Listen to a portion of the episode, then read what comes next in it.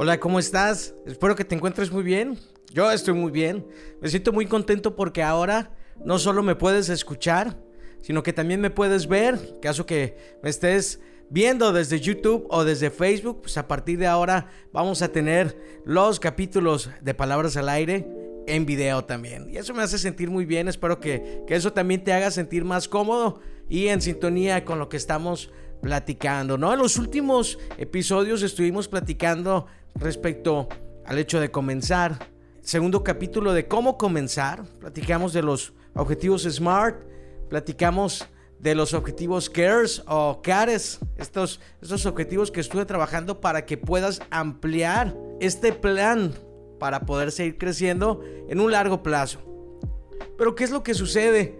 Seguimos escuchando de repente, y yo me incluyo, en el pasado y todavía en el presente cuando estamos pensando respecto a algo que deseamos hacer. Y, vamos, y vamos a reducirlo a, algo más pequeño, vamos a decirlo así, como puede ser desde aprender a tocar la guitarra, desde aprender a tocar eh, el piano o un instrumento, desde querer aprender a bailar salsa, qué sé yo. Eh, plantea sobre tu mente qué es eso que tú quieres hacer. Y normalmente nosotros mismos somos los que nos decimos, oye, ya estás grande, eh, este hobby es muy caro, no tienes tiempo, hay cosas más importantes que hacer.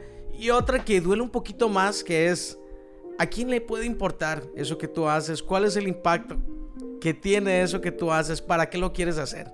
Y muchas personas que, tienen un deseo de, de comenzar a hacer algo, por el simple gusto de hacerlo, se detienen por este tipo de pensamientos que nos pueden llegar a nuestra mente. Si te ha pasado esto, no eres el único. Vemos las adversidades como límites, como topes de hasta dónde podemos llegar o lo que podemos hacer. Y te quiero platicar de qué es lo que sucede cuando una persona, o en el caso que te voy a platicar que es una especie, es un animal, no cuenta con adversidades. ¿Qué es lo que sucede? Tal vez no has escuchado de este animal, pero te lo quiero presentar. Se llama el cacapó. Este animal es un ave que habita únicamente en la isla de Nueva Zelanda. Es el loro más grande del mundo. Es la especie que pues, tiene un gran tamaño, pero ¿qué circunstancias se encontró esta especie? Porque es también conocida como un animal, quisiera llamarlo indefenso, otros lo llaman un animal torpe, por no decir otras palabras, ¿no? Es un ave que no sabe volar y cuenta con alas. Es un ave que a duras penas puede escalar árboles, pero es conocido por ser muy torpe y se cae frecuentemente. Es un ave que, que no hace o hace malos nidos o carece de la habilidad para crear un nido y, y anida en el, mismo, en el mismo suelo, ¿no? Cuando tiene frente a frente a un depredador, simplemente se paraliza y no se mueve, se queda petrificado. ¿Qué crees que fue lo que sucedió con el cacapó a lo largo de cientos de miles o millones de años en los que ha estado aislado?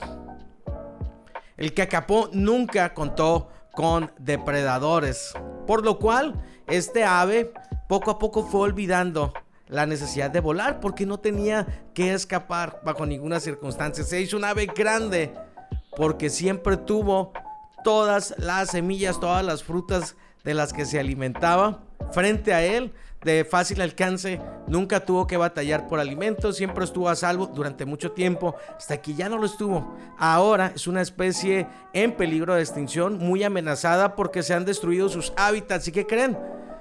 Solo come un cierto tipo de frutas, un cierto tipo de semillas. Su dieta es muy estricta a su isla, que es Nueva Zelanda en este caso, ¿no? Y tienen que cuidarlos ahora porque son una presa fácil de los depredadores. Muchas veces tendemos a quejarnos de las circunstancias, de las adversidades que vivimos, que nos ha tocado vivir, pero pocas veces nos ponemos a pensar en que esas adversidades nos han convertido en lo que somos ahora y las adversidades que estamos viviendo el día de hoy nos van a convertir en la persona que estamos destinados a ser el día de mañana. Y para esto quiero pensar en situaciones de personas que tú conoces y que tú admiras y que normalmente tendemos a pensar, es que hay personas que nacen con la habilidad, hay personas que tienen ese don. Y te digo algo, tienes razón. Pero ¿cuántas personas existen en el mundo que tuvieron un don nato para las matemáticas, para las finanzas, para el deporte, para la música y simplemente no lo desarrollaron por falta de disciplina, por el temor al que dirán, por las mismas circunstancias en las cuales fueron criados, no lo sé. Pero te aseguro que son muchos más los casos de personajes que nunca conocimos y que tenían un don nato para aquello que estaban destinados a hacer tal vez, ¿no? Te cuento el caso de Michael Jordan. Lo conocemos como el más grande, ¿no? Como uno de los basquetbolistas más famosos y uno de los más reconocidos en la historia de este deporte. Pero te cuento que no siempre la tuvo fácil, pero fue justo la adversidad lo que lo convirtió en el gigante que vemos el día de hoy. Desde que era niño se encontró con un hermano mayor que era buenísimo para jugar básquetbol, pero afortunadamente nunca lo dejó ganar. Eso lo frustraba mucho, pero lo hacía que quisiera entrenar, entrenar y entrenar y no tenía otra cosa en mente más que vencer a su hermano. Estuvo acostumbrado a que le dijeran que no, pero él no se daba por vencido. Lo encontramos también en una preparatoria siendo rechazado por su entrenador de básquetbol debido a que no cumplía con la estatura que él consideraba necesaria para que fuera parte clave del equipo titular. Y eso fue algo que se le sembró en su mente y se puso a practicar, a practicar. Eventualmente dio el estirón y creo que este entrenador es recordado como el entrenador que rechazó a Michael Jordan en su equipo, ¿no? Y así te puedo contar muchos casos. Te puedo platicar de la rivalidad que tuvo con Larry Bird, con Magic Johnson, con los Pistones de Detroit, con los Boston Celtic y podemos seguir y seguir y seguir porque su mentalidad siempre era encontrar a alguien que él sintiera que se estaba interponiendo en su camino o alguien que pudiera rivalizar con él para ser mejor. Era alguien altamente competitivo, pero imagínate ser un rey o ser el contendiente un rey que no necesita pelear ya batallas. Un rey que no necesita demostrar que es el mejor. Te vas a encontrar que esos reyes se hacen confiados, engordan y su reinado dura muy poco. Es por eso que Michael Jordan sigue siendo recordado hasta el día de hoy. Y puedes preguntarte qué tienen en común el Kakapo y Michael Jordan. Te vas a encontrar que puedes llamarlo la teoría de la evolución, la supervivencia del más fuerte, la selección natural, como tú quieras llamarlo. Pero son las adversidades que nos encontramos las que nos van convirtiendo en quienes somos o en quienes debemos ser para poder sobreponernos a nuestro entorno. Nuestra misma especie hace decenas de miles de años no era para nada la especie más fuerte, la especie dominante del planeta, sino que éramos otra especie más dentro del eslabón de la cadena alimenticia.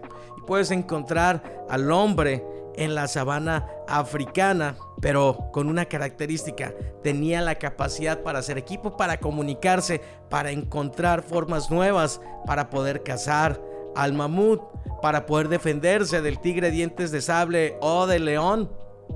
Pero fue esa adversidad lo que nos hizo desarrollar habilidades que otras especies no tenían. Las habilidades para pensar creativamente, para sobreponernos a las circunstancias, utilizar las herramientas que tenemos a la mano y a las personas que nos rodean para organizarnos y poder sobreponernos ante estas circunstancias hostiles. El hombre no es el animal más rápido, pero sí tiene esta cualidad que no se da por vencido. La gacela puede ser dos o tres veces más rápida que el hombre que hace decenas de miles de años lo intentaba cazar, o tal vez hace miles de años, pero el hombre la seguía y la seguía y la seguía. Hasta que tarde o temprano la gacela exhausta se rendía ante su cazador. Y creo que eso se trata un poco. No hemos cambiado tanto en todo ese tiempo. Pero lo más importante es entender y preguntarnos, ¿cuál es esa habilidad que tengo que desarrollar por esta adversidad que se me está presentando? Tengo tres opciones. Puedo seguirme quejando. Puedo preguntarme por qué me pasa esto a mí. O tengo una tercera opción. qué es lo que tengo que desarrollar. El mundo no va a cambiar por mí, pero yo tengo la oportunidad para adaptarme, para desarrollar una nueva habilidad, para sobreponerme a estas circunstancias. Y así como el hombre seguía la gacela hasta que la dejaba exhausta, yo te pregunto cuál es esa habilidad que tú tienes o que tienes que desarrollar para sobreponerte a esta circunstancia a la que te estás enfrentando o simplemente entender que no vamos a desarrollar esa habilidad si no nos atrevemos a ser conscientes que siempre va a haber una debilidad o una adversidad que tenemos que enfrentar.